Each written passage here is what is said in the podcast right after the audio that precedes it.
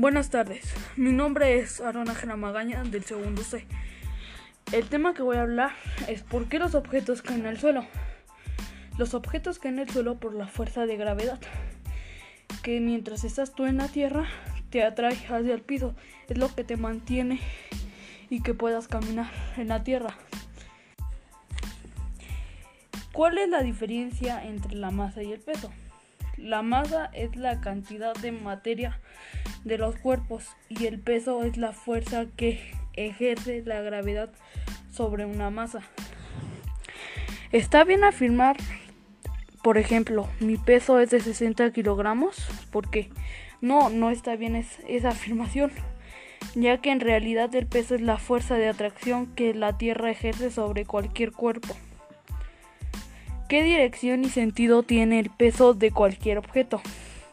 Es el peso una fuerza atractiva propia del cuerpo, producto de valor de su masa por la gravedad, cuya dirección es hacia la Tierra, por lo que su dirección sería visto desde un concepto plano cartesiano en eje negativo de las y hacia abajo. ¿Por qué la Luna es un satélite de la Tierra? Porque se mueve alrededor de la Tierra.